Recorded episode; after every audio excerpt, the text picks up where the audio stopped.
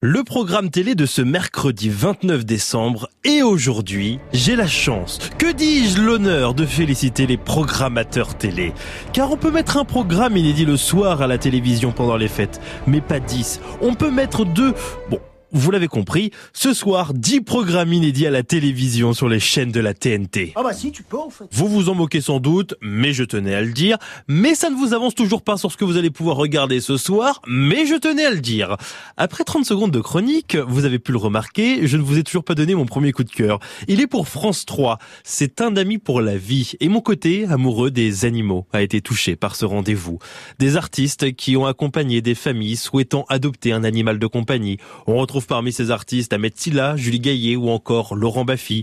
L'occasion aussi de dire qu'un animal ne s'offre pas comme ça sur un coup de tête, surtout quand on connaît le nombre d'abandons en France chaque année. Rendez-vous ce soir sur France 3.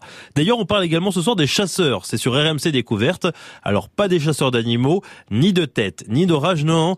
Des chasseurs de tanks et oui, on suit différentes personnes passionnées par la guerre et qui tentent de relever ensemble de nombreux défis.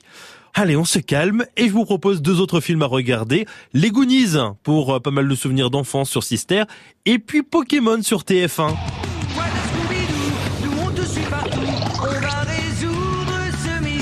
Désolé, on n'avait pas le générique de Pokémon en stock, on n'a pas les droits. Par rapport à Scooby-Doo, on a les droits. Pour pas cher à mon avis, il a marché. Et puis c'est pareil, j'ai envie de vous dire, c'est pour les enfants, c'est familial, c'est sympa. Bon, juste pour revenir au film, ça s'appelle Pokémon Détective Pikachu. C'est l'occasion d'une soirée en famille, là où les enfants n'iront pas au lit à la première pause pub. Bah non, parce que demain, il n'y a pas école. Et puis ça va les entraîner avant le réveillon de la Saint-Sylvestre.